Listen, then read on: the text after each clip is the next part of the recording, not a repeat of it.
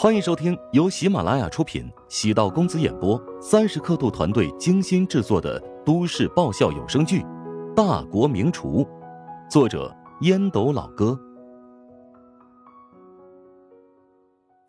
第三百三十一集。将来敲门，端着一杯咖啡走入。乔治接过咖啡，等将来离去，乔治将咖啡放在茶几上，朝李东岳走了过去。李东月感觉到杀气凛然，硬生生的逼着自己寸步不移。等靠近之后，乔治抓住了李东月的肩膀，轻轻的拍了两下他的面颊。赤裸的羞辱！李东月怒视着乔治，拳头捏得很紧。乔治以为他会反击，没想到他最终还是忍了下来。如果这哥们敢动手，乔治非得将他打服气。可是，这个家伙比自己想象的要更怂。乔治虽然偶尔也会忍耐，但别人将巴掌都放到自己脸侧，他绝对忍不了。与李东月异地而处，肯定得干一架的。当然，间接说明李东月城府很深，心机重的可怕。如今是李东月的主场，如果撕破脸皮的话。李东月会成为巨大的笑料。虽然讨厌眼前这个家伙，但他不得不屈辱低头，将事态控制下来。喂，你不要太过分。是我过分还是你过分？给一个兢兢业业的女下属穿小鞋儿啊？只因为她不肯屈从你那龌龊的想法？我不知道你说的是什么。你现在立即给我离开，不然我就喊保安了。等我把话说完，我自然会离开。我们都是男人，你心里的想法其实我都知道。我只希望你能给陶如雪公平的机会，也相信你以后再也不会做类似的糊涂事儿了。世界上女人那么多，何必因为一个女人，让自己的努力全部付之东流呢？只觉得肩膀一松。乔治已经在几步开外，这是一次警告，下一次恐怕就不会这么温柔了。你误会我了。李东月依然试图狡辩，乔治朝李东月晃了晃手指，有些不屑的离开。这家伙敢作不敢为，完全就是个孬种。面对这么虚伪的人，也没有太多办法。李东月这种人，不敢硬刚。只敢弄鸡毛蒜皮的小阴谋。以乔治对陶如雪的了解，还不至于被李东月的那些花招迷惑。陶如雪很珍惜这份工作，如果辞职的话，她之前的努力就全都白费了。选择离开或者留守，那是陶如雪的决定，自己无权干涉。但乔治需要明确的告诉李东月，自己没有那么好惹。如果敢试图越雷池一步，或者再欺负自己心爱的人，绝对叫他好看。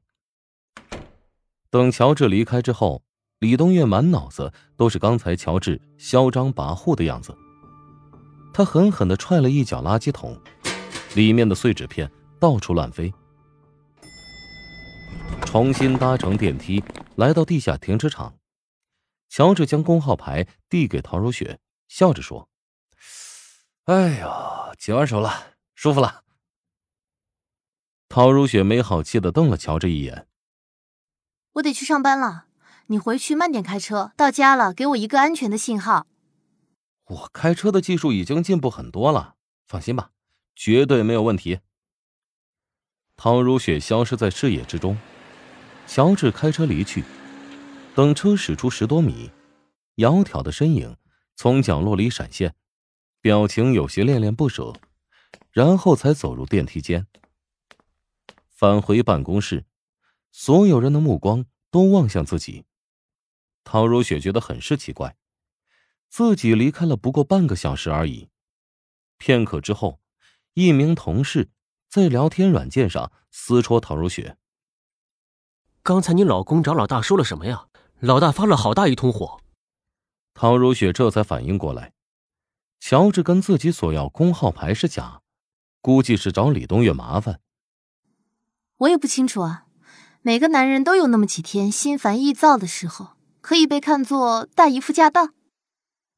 陶如雪笑着回复，尽管不知道乔治跟李东月说了什么，但陶如雪内心很甜。遇到困难，有人愿意冲到最前面帮自己抗压，难道不是一种幸福吗？只是乔治撒谎的坏毛病，让陶如雪不舒服。看在是善意的谎言，陶如雪也当什么事情都没有发生，不跟他斤斤计较。希望李东月在被乔治提醒一下之后，能够回归本心。他对李东月的帮助还是挺感恩的。乔治的提醒。也算是一个警告，让李东月收敛，不要让两人的关系恶化。作为普通同事相处，他能够接受这个结果。这一季节目还有一期，必须要保持善始善终的原则，将最后一期节目录制完毕，到时候再考虑是否离职。离开电视台之后，乔治总觉得。李东月不是什么好东西，咬人的狗不叫唤。最难对付的就是李东月这种人，表面上看上去呢，哎，脾气很好，什么事情都能忍，一旦露出獠牙，往往是致命的。说到底啊，乔治觉得李东月跟自己是同类人，今天忍了自己，指不定开始盘算什么阴谋诡计了。跟这种人交手。千万不能掉以轻心，先下手为强才是正确之道。返回食堂，乔治与杜国雄引荐的一个食堂招标负责人联络，商议标书的细节。从对方的态度来看，基本已经板上钉钉，年后走个流程，便可以顺利拿下承包权。